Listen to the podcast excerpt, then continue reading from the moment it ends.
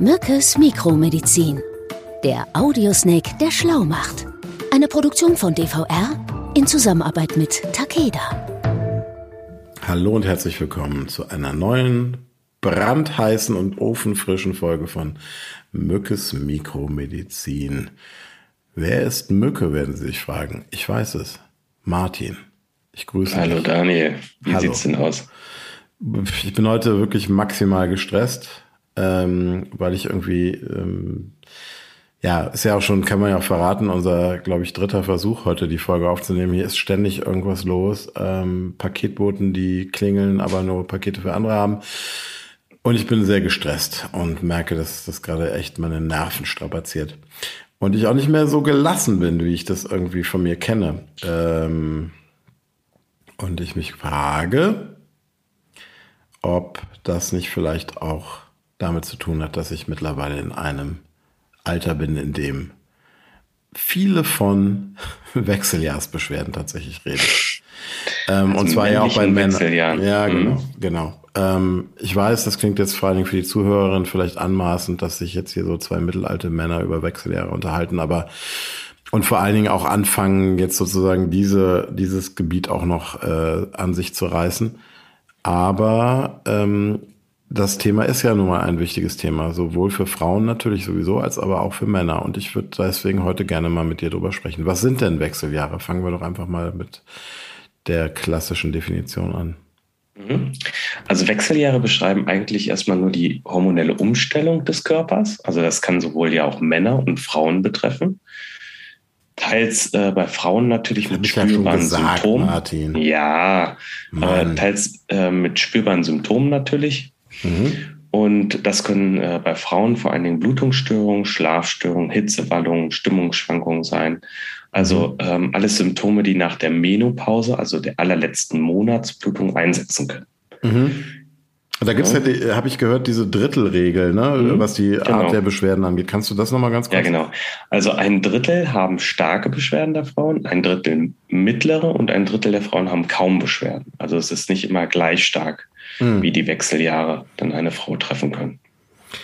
Jetzt ist das ja auch, weil es genauso wie die Pubertät ja jeden erwachsenen Menschen, jede erwachsene Frau einmal im Leben auch betrifft, auch ein großer Markt. Also das, der Markt ist voll mit äh, Mitteln, Präparaten ähm, gegen diese sogenannten Wechseljahrsbeschwerden.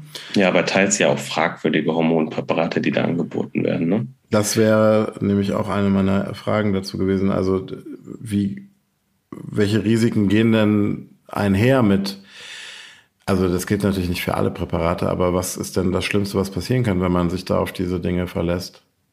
Also es gibt Prä Präparate, die äh, tatsächlich zu Herz-Kreislauf-Erkrankungen führen können Mhm. und aber auch ähm, Brustkrebs begünstigen können. Also deswegen sollte man da sehr aufpassen und äh, diese Präparate niemals ohne ärztlichen Rat einwerfen. Mhm. Ich meine, es sind Hormone, ne? Also man, man Mhm. greift in den Hormonhaushalt an.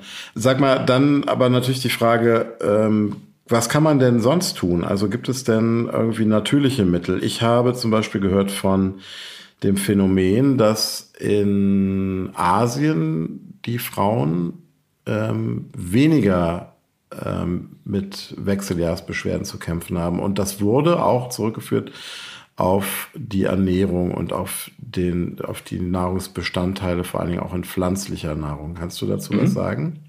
Also du hast es ja schon angesprochen. Also Pflan es gibt pflanzliche Alternativen und man kann da auf die sogenannten Phytoöstrogene zurückgreifen. Mhm. Dabei handelt es sich um sogenannte sekundäre Pflanzenstoffe wie Aromastoffe, äh, die in den Pflanzen vorkommen und ähm, die die Pflanzen eigentlich ähm, ja vor Fressfeinden oder Bakterien schützen sollen. Okay, das klingt aber interessant. Ja, also das ja, wären zum Beispiel auch so Bitterstoffe. Ne? Ich glaube, so ein Bitter ist Mhm. ja in der Natur häufig ein, ein bitterer Geschmack ist ja häufig so ein, so ein Gegenmittel auch gegen Fressfeinde, die dann einfach sagen, Bleh! witziger Fun Fact, ähm, die Hauptgenussmittel, die man so kennt in der westlichen Welt, also Kaffee, Kakao und natürlich auch Nikotin, böse, böse, aber viele rauchen ja auch heute noch, ähm, sind ja ohne den Zusatz von Aromastoffen gar nicht genießbar. Also auch die sind Mhm. ja von der Natur eigentlich als giftig gelabelt, dadurch, dass sie geschmacklich so widerlich sind, wenn man sie nicht mit Zucker im Fall von Schokolade und auch Kaffee oder Milch äh, versetzt und im Fall von Nikotin mit Aromastoffen, dass man genau. die gar nicht essen würde als Tier zum Beispiel, wenn man durch den Dschungel rennt. Also wenn Sie oder ihr da draußen mit dem Rauchen aufhören wollt, versucht es mit dem Reinstoff. mhm. Naja, aber wir sind ja jetzt bei den äh, Phytoöstrogenen und ähm, da hat gerade auch noch hier jemand angerufen, Entschuldigung. Es ist mein, äh, ich liebe diesen heutigen Tag. Aber egal, ähm, alle sind heute mal live dabei, wie äh, nervig und stressig sowas sein kann. Aber es geht euch da draußen ja wahrscheinlich auch nicht anders. Und ähm, wir sind da ja sehr ehrlich. Genau, wir waren bei den Phytoöstrogenen. Und ähm, was diese, diese These äh, oder auch dieser Mythos, dass es in Asien ähm, besser funktioniert in den Wechseljahren. Woran liegt das denn? Was, was machen denn die asiatischen Frauen anders? Ja, also über die Nahrung, die ähm, insbesondere im asiatischen Raum konsumiert wird, werden wesentlich mehr Phytoöstrogene ähm, aufgenommen. Ja? Beispielsweise als Isoflavone im Soja oder du kennst es vielleicht auch fermentiert in Miso oder Te Tempeh. Ne?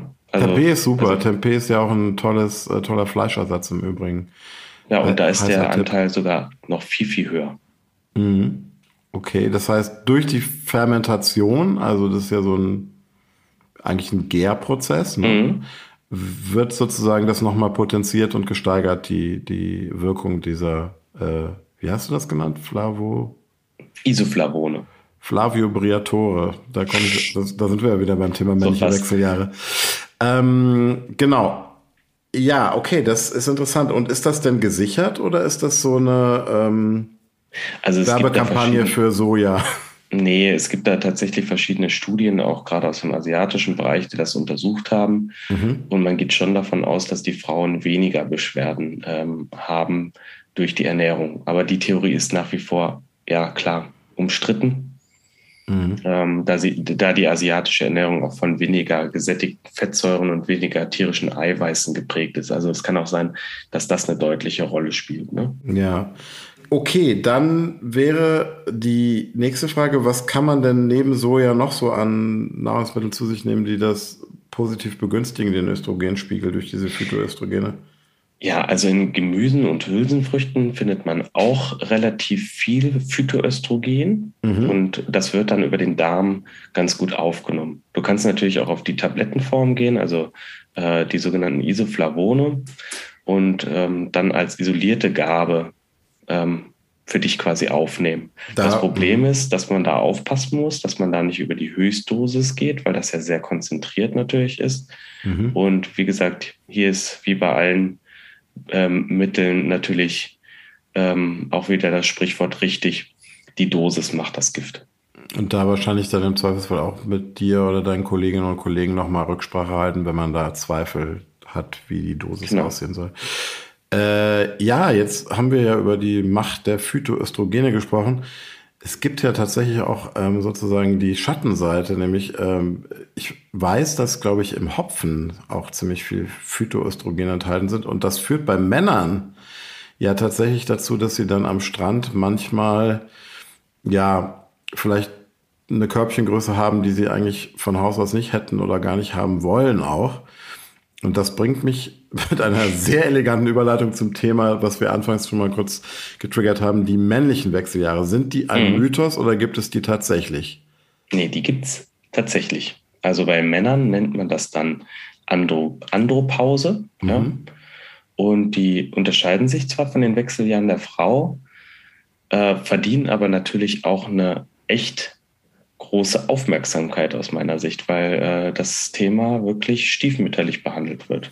Ist natürlich bei Männern auch nochmal eine andere Geschichte. Ne? Also bei Frauen ist es ja wirklich so, die es ist ja wesentlich klarer. Also mhm. die letzte Blutung ähm, erfolgt, dann reifen keine, keine Eizellen mehr. mehr. Genau, mhm. also die Frauen können dann auch keine Kinder mehr zur Welt bringen. Ähm, das kann man ja leider bei Männern nicht behaupten. Aber ich glaube, es ist ja so, der Testosteronspiegel lässt nach. Ähm, mhm, genauso genau, wie bei den ab Frauen. Ab dem 40. Lebensjahr ja. ungefähr sagt man, dass der Testosteronspiegel beim Mann nachlässt. Mhm. Und dann kann es natürlich auch zu den entsprechenden Beschwerden kommen. Also ähm, da ist natürlich das Problem. Die Frauen beschweren sich dann vor allen Dingen ja, meistens, ne? Ja, aber weißt du, da ist das Problem auf jeden Fall. Frauen können zum Gynäkologen gehen, der mhm. klärt sie auf. Der Mann mhm. kann das nicht, weil er äh, nicht so angebunden ist bei einem Arzt. Aber ganz wichtig hier, es gibt auch Spezialisten, die sich damit beschäftigen. Das sind die sogenannten Andrologen. Mhm. Und äh, die helfen auch den Männern weiter mit entsprechenden äh, Präparaten und äh, auch mit einer entsprechenden Aufklärung. Das ist wirklich wichtig zu wissen, weil das hat sich, glaube ich, auch erst in den letzten Jahren so ein bisschen herausentwickelt. Ja, ich denke, ähm, ne? Männer sollten auch anfangen, genauso wie Frauen, eine entsprechende Vorsorgekultur zu pflegen. Ne? Ist interessant, ne? Also Frauenarzt oder Frauenärztin, schon der Name impliziert das ja. Mhm. Ähm, du gehst als Mädchen das erste Mal zu deiner Frauenärztin oder zu deinem Frauenarzt und Männer gehen und da geht es ja wirklich, wie du sagtest, auch um eine Begleitung und häufig auch um eine Vorsorge. Und Männer mhm. gehen ja eigentlich immer dann überhaupt erst zum Urologen, der dem Andrologen wahrscheinlich, was sein Fachgebiet angeht, noch am nächsten ist, oder zum Endokrinologen, was, wenn es um Hormone geht, wenn ja, wenn das, wenn halt schon Beschwerden auftreten. Also das heißt, wenn irgendwie was wehtut, wenn irgendwie ähm, ja ja, ich meine, der, der, Mann weiß im Zweifel gar nicht, wohin er mit, mit seiner Unruhe, den Schlafstörungen, verminderter Konzentrationsfähigkeit dann gehen soll. Ne? Also äh, das sind ja alles auch Symptome, die auftreten durch einen Abfall des Testosteronspiegels. Ja, ne? also ganz Aber wichtig, die Klassiker, ne? vor allen Dingen an alle Frauen da draußen, ähm, das soll jetzt hier nicht so ein, so ein Gejammer und Gewimmer sein und irgendwie ein Runterspielen der weiblichen Wechseljahre. Es ist einfach, geht einfach nur darum, auch wirklich nochmal die 360 Grad zu machen und sich das ganze Phänomen, was bedeutet äh, der, das Absinken von Hormonspiegeln für die Menschen. Genau. Also andere Symptome, Daniel, die ja äh, viel augenscheinlicher sein können, sind die sogenannten Erektionsstörungen. Aber was gibt es denn da zu lachen eigentlich? Ja, wenn der Mann dann äh, mit einer Erektionsstörung und starken Schweißausbrücken und antriebslos im Bett liegt, ihr Frauen da draußen, dann wisst ihr, was los ist. Dann ist der Testosteronspiegel wahrscheinlich am Nullpunkt angekommen. Das klingt nicht gut. Ähm, aber ich glaube, da gibt es ja dann auch das ein oder andere Mittel, was nicht immer blau und rautenförmig sein muss, wenn wir jetzt von den Erektionsstörungen reden, sondern ich glaube, auch da gilt, ja, Binsenweisheit, viel Bewegung ist immer gut. Also kann man das so runterbrechen, dass man vielleicht sagt, beim Mann zum Beispiel, ist äh, Bewegung besser als Bier und generell ist Sex auf dem Sofa vielleicht auch, auch besser als Serie auf dem Sofa. Ähm, damit der Testosteronspiegel da nicht irgendwie komplett abschmiert beim Mann, oder? Genau. Gut, dass du das jetzt gesagt hast. Ja. Ja, ich bin ja recht. der Mann fürs Unseriöse hier in unserer, in unserer Runde. Ähm, ich will ja deine Reputation als Universitätsprofessor hier unter keinen Umständen ähm, in irgendeiner Form beschädigen. Ähm, was kann man denn noch machen? Also jetzt mal Spaß beiseite. Äh, sowohl bei Männern als auch bei Frauen. Was hilft im Alltag in der, ich nenne es jetzt einfach mal, zweiten Lebenshälfte? Also Bewegung ist super wichtig. Ne? Mhm. Ähm, ein Hormonabfall erhöht bei Frauen und Männern gleichermaßen das Risiko auf eine Osteoporose. Und deswegen ist es total wichtig, dass du dich bewegst, dass die Muskulatur aufgebaut wird mhm. und dadurch entsprechend auch das Knochengerüst, das ja bei der Osteoporose dann äh, langsam kaputt geht, stabilisierst. Also, ne? Jetzt mal so ganz salopp gesagt, die Knochen werden morsch bei der Osteoporose, die Knochendichte sinkt, was wirklich auch zu schweren ähm, Beschwerden führen kann. Ne? Und das kann, ver verhindert man durch äh, Muskeltraining. Okay. Was gibt's noch? Dann zusätzlich ähm, die Gewichtszunahme muss im Blick gehalten werden. Weniger mhm. Alkohol, das hast du vorhin schon angedeutet. Ja, du sagst Und äh, ja, ähm, auch dieses typische Intervallfasten kann äh, deutlich helfen. Also mindestens zwölf Stunden über Nacht nichts essen. Gut, mein Lieber, dann äh, bin ich doch jetzt mal wieder etwas schlauer und äh, fasse dann auch noch mal äh, jetzt ganz spontan zusammen. Also, ähm, Wechseljahre sind ein natürliches Phänomen und ähm, die gibt es im Übrigen, wie wir gerade erfahren haben, nicht nur bei Frauen, sondern auch Männer haben die sogenannte Andropause. Da muss man so ein bisschen dann auch drauf achten und gegensteuern, wenn der Hormonspiegel sinkt. Ähm, das kann man durch äh, pflanzliche Stoffe tun. Also Phytoöstrogene helfen der Frau in den Wechseljahren. Bei Männern, das haben wir gar nicht besprochen, gibt es aber ja auch Möglichkeiten, durch Nahrungsmittel den Testosteronspiegel ähm, zu begünstigen und irgendwie auf einem guten Level zu halten, dann ist es so, dass ähm, es Andrologen gibt. Das finde ich als Mann sehr wichtig. Also auch Frauen, schickt eure Männer zum Andrologen, wenn ihr das Gefühl habt, der Hormonspiegel sinkt. Der kann helfen. Da findet man natürlich auch im Internet entsprechende Adressen äh, von niedergelassenen Andrologen oder auch ähm, in Kliniken. Ähm, Ansonsten das alte Thema, bewegt euch viel, ähm, ernährt euch gut ähm, und ähm, macht viel Liebe miteinander. Ich finde das Was für ein schönes Schlusswort, Daniel. genau, damit ähm, gehen wir auch raus aus unserem Gespräch. Ich hoffe, es war euch nicht zu äh, stressig und zu chaotisch heute, aber ähm, vielleicht habt ihr ja auch was gelernt und auch ein bisschen Spaß dabei gehabt. Wir machen bald weiter mit der nächsten Folge und freuen uns schon darauf. Ganz liebe Grüße. Bis bald. Tschüss, Tschüss. Martin. Ciao. Ciao, Daniel. Sie hörten Mückes Mikromedizin, eine Produktion von DVR in Zusammenarbeit mit Takeda.